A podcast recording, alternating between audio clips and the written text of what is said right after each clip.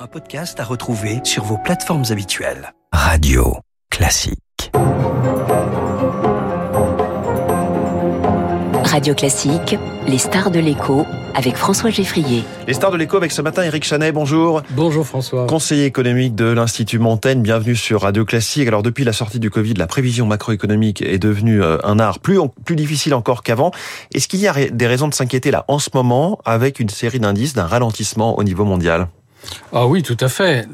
Peut-être que le meilleur indice, c'est le commerce mondial lui-même les biens échangés entre les pays, eh bien le commerce mondial, ça fait six mois qu'il se contracte. Alors c'est pas une chute libre, hein. on est à peu près à moins 1% sur un an, mais le moteur du commerce mondial, il est complètement grippé. Alors c'est le résultat de euh, de ce qui s'est passé en Chine avec la politique anti-Covid, ses hauts et ses bas, mais aussi de la guerre commerciale entre les États-Unis et l'Europe d'un côté et la Chine de l'autre, cette euh, nouvelle politique de dérisquer les approvisionnements, ça s'appelle friendshoring aux, aux États-Unis. on est vraiment dans la fragmentation de la mondialisation. Alors on va, on va vers une certaine fragmentation dans une mondialisation qui est toujours là. On continue à acheter euh, dans les pays, euh, dans tous les pays, et on achète en Chine, par exemple, des voitures électriques. Mais tout ça, ça se fait dans un cadre qui est en train de s'effriter. Quand le commerce mondial se contracte, il bah, faut pas s'attendre à ce que l'économie mondiale se porte bien. Mais est-ce que vous voyez ce, ralentissement et ce friendshoring, donc cette mondialisation entre amis, donc c'est un processus, il y a une sorte de transition, mais à la fin, ce commerce, il va être réorganisé, on va échanger avec ses voisins et ses amis plutôt qu'à travers les océans, et donc on va retrouver un niveau d'activité et de commerce où c'est euh, une attrition euh, définitive, en quelque sorte, de des échanges.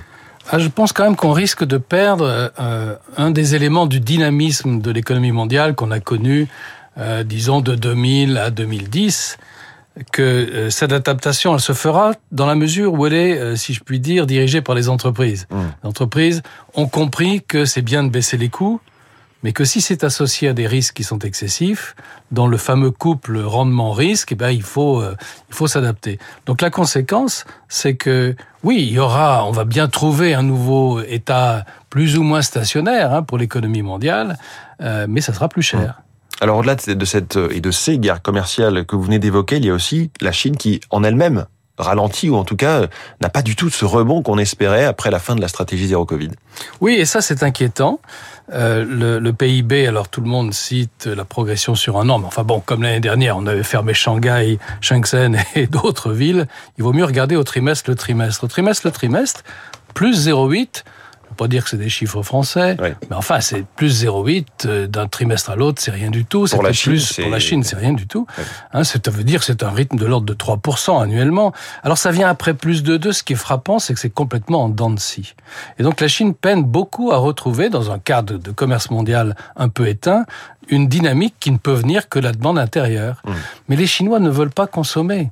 Et la raison pour laquelle ils ne veulent pas consommer, bah, c'est que le système de protection sociale en général en Chine est encore euh, extrêmement pauvre. Hein. Si on n'est pas sûr d'être payé pour son chômage, pour sa retraite et pour euh, les soins médicaux, bah on épargne et on ne consomme pas. il y a toujours ce sujet de l'immobilier en Chine sur lequel euh, les autorités ont mis euh, un sacré coup de massue et qui est un point clé de l'épargne des Chinois. Alors ça, c'est aussi une des contradictions, si je puis dire, du système économico-politique chinois. C'est-à-dire que la corruption vient très très largement de l'immobilier à travers les collectivités locales. Alors Xi Jinping, ça fait dix ans qu'il lance des campagnes contre la corruption.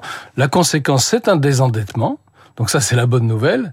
Mais la mauvaise nouvelle, c'est évidemment que les dettes, elles, elles ne disparaissent pas et que la dette euh, immobilière, euh, catastrophique, puisque euh, elle aboutit à des faillites, elle n'est pas résorbée. Mmh. Et donc, on, on, a entendu Richard Cook, qui était le chef, qui est le chef économiste de Nomura, revenir avec sa théorie de la déflation causée par la dette, debt deflation, comme il appelait ça et il l'a appliqué à la Chine et je dois reconnaître que ça a beaucoup de mérite cette cette théorie. L'excès d'endettement en Chine aboutit à une espèce de stagnation à la chinoise. Hein. On parle de 3%, peut-être 4% de croissance en tendance, euh, pas d'inflation. C'est le seul pays du monde qui n'a pas d'inflation.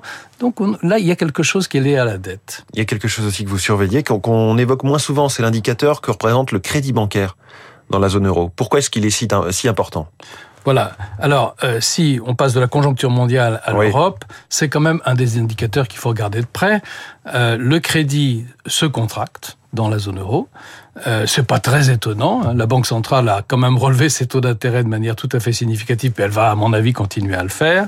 Eh bien, l'impact euh, sur le crédit, on le voit. Alors s'il y a moins de crédit, eh ben, ça veut bien dire qu'il y a moins d'activité parce que le crédit, ça va dans l'immobilier, ça va dans l'investissement. Donc là, les entreprises euh, gèlent leurs projets, en quelque sorte. Absolument, absolument. Et euh, selon les cas, parce que les pays sont tous différents, mais les entreprises qui font face à une situation d'endettement excessif, et c'est le cas de la France, hein, avec euh, un endettement du, du secteur privé qui est de 170% du PIB, eh bien avec des conditions de crédit plus drastique, c'est la même la demande de crédit qui baisse. D'ailleurs, c'est ce que disent les banques. Ils disent, bah, c'est pas nous. Hein. Oui, c'est toujours la question de ou la. Demande. Hein. Mais en fait, c'est les deux. C'est les deux. Et dans les deux cas, c'est la conséquence de la hausse des taux d'intérêt. Alors, faut pas non plus être catastrophiste. Hein. Ça fait partie si je puis dire, des remèdes pour la désinflation, mais on ne peut pas l'ignorer, ce qui fait que l'équation pour le budget dont vous parliez tout à l'heure est particulièrement difficile. Et justement, au milieu de tout ça, il y a donc la semaine prochaine ce nouveau pas de deux de la part des banques centrales américaines, la Fed, européenne, la BCE, qui vont encore resserrer les freins de l'économie avec de nouvelles hausses de taux. Là, on s'interroge forcément sur le timing, d'autant plus qu'on le dit souvent, la politique monétaire met 12 à 18 mois pour euh, produire la totalité de ses effets. Là, ça y est, on est 12 à 18 mois après. 12 euh, mois après le début de, la hausse euh, des taux en Europe, 18 mois après le début de la hausse des taux aux États-Unis. Et comme il y a eu ces hausses pendant un an, voire un an et demi, ça va continuer d'avoir des effets de, de, plonger l'économie, de plonger la tête dans l'eau. Oui, alors peut-être pas dans une aussi froide que ça. Le problème, c'est que 12 à 18 mois après, l'inflation est toujours là. La seule inflation qui baisse, c'est les prix énergétiques, euh, moins les prix alimentaires, mais l'inflation sous-jacente, que ce soit aux États-Unis, où elle a quand même un petit peu baissé, ou dans la zone euro, elle est toujours très très largement au-dessus des objectifs. Et même euh, l'étude de l'OCDE que j'avais trouvée passionnante quand les perspectives économiques sont sorties, sur l'ensemble des pays de l'OCDE, on voyait que l'inflation sous-jacente continuait à croître et allait croiser l'inflation euh, totale, oui. qui est quand même beaucoup influencée par les prix énergétiques. Donc la politique monétaire, euh, elle s'est mise avec beaucoup de retard en ordre de marche, mais elle n'a toujours pas atteint son objectif. Donc il va falloir continuer à resserrer. Et pour les pays où on est au plein emploi, c'est le cas des États-Unis, mais c'est le cas de pas mal d'économies dans la zone euro aussi. Mmh. Regardez, 3,2% de chômage en Allemagne, il n'y a pas d'autre solution que de continuer à remonter les taux d'intérêt. Ça fera crier, peut-être, mais euh, si les banques centrales sont sérieuses sur l'inflation, il faut qu'elles continuent à le faire. D'autant qu'on commence à parler d'une boucle prix-salaire, enfin on en parle régulièrement, mais là on voit qu'en France, euh, les salaires en 2023 vont progresser de 5%, c'est la, la médiane, donc rattraper l'inflation.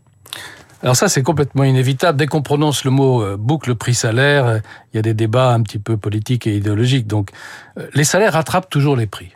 Ben, ça, on peut pas. Il n'y a pas d'exception dans l'histoire. Euh, la question, c'est le rythme à laquelle ils le font.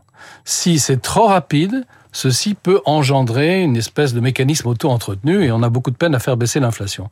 Alors en France, on a tout fait pour l'éviter et c'est la, principale raison macroéconomique des aides, des boucliers énergétiques. C'était pour empêcher les relèvements excessifs du SMIC qui auraient aussi fait perdre de la compétitivité. Mais on y est. Euh, aux États-Unis, quand vous avez euh, des syndicats qui refusent des augmentations de 10% de salaire, en Allemagne aussi, qui disent... Parce qu'elles sont trop basses. Parce qu'elles sont trop basses. Ouais. Et on voit dans l'aviation, vous avez vu ça, 40% d'augmentation des salaires sur 4 ans, ça fait du 9% par an. Ben pourquoi? Parce que euh, le marché du travail est très tendu et qu'il y a de l'inflation. Donc ça donne beaucoup de pouvoir de négociation quand même aux syndicats. Alors on est bien dans un mécanisme de rattrapage des salaires. En Belgique, où les salaires sont indexés, ben c'est tout, c'est immédiat. En France, c'est plus lent. En Allemagne, c'est encore plus lent. Mais c'est ce qui, évidemment, obsède aujourd'hui les banques centrales. Avec tout ce qu'on vient de se dire, il y a aussi ce, budget de l'État en préparation avec ce changement de, des conditions financières, les hausses des taux, et puis ce changement de tête dont nous parlait François Vidal à l'instant avec euh, Thomas Cazenave qui prend la place de, Gabriel Attal. Un budget, selon vous, bien, peu ambitieux en termes de retour à l'équilibre et à réduction des déficits? Oui, parce que euh, le, le, gouvernement met en avant la baisse des crédits budgétaires, 14 milliards, mais c'est non, je sais pas 14 milliards d'ailleurs, ouais, c'est 4, 4, milliards, ouais. mais qui viennent très largement des 14 milliards de réduction du bouclier énergétique et qu'on a limité puisque le bouclier énergétique c'est beaucoup plus que ça. Et donc en fait, c'est euh, on a accordé on cette réduit protection, une on réduit une dépense exceptionnelle. Donc la vertu, elle est assez limitée. Et lorsqu'on regarde la projection qui est faite pour l'ensemble des administrations publiques, c'est plus 2,5% sur la dépense publique. Ça veut dire zéro en volume. Et je trouve qu'il y a quelque chose d'assez important dans ces premières projections. C'est qu'au niveau de l'État, on fait des efforts. Bon, D'accord, les efforts, ça consiste à réduire des dépenses exceptionnelles. Léger. Mais le plus gros budget des administrations publiques, c'est les administrations de sécurité sociale. Et là, l'augmentation prévue est de 4,4%. Et on peut pas y faire grand-chose puisque c'est indexé sur l'inflation. Donc petit à petit, la France se trouve dans une situation où la partie sur laquelle on peut faire quelque chose, qui est le budget de l'État, là où on a des marges de manœuvre, devient minoritaire dans l'ensemble du budget des administrations publiques, qui est très largement dirigé, euh, déterminé par les administrations de protection, enfin par la protection sociale en général. Et puis on Ce qui fait qu'on est coincé. Collectivités euh, locales. ouais. Les collectivités locales, euh, c'est presque, si je puis dire, marginal dans cette énorme euh, masse qui est euh, les 1620 milliards de l'ensemble des dépenses des administrations publiques. Moi, ce qui m'inquiète le plus là-dedans, hein, c'est le fait que les dépenses de protection sociale, on ne sait pas comment les juguler. Et on dit qu'elles vont augmenter avec le vieillissement de la population, avec des traitements toujours plus coûteux pour certaines maladies. On voit qu'on n'est pas tout à fait sorti de l'auberge, mais que le débat parlementaire euh, à l'automne sur le budget va être assez passionnant. Merci beaucoup Eric Chanet, conseiller économique de l'Institut.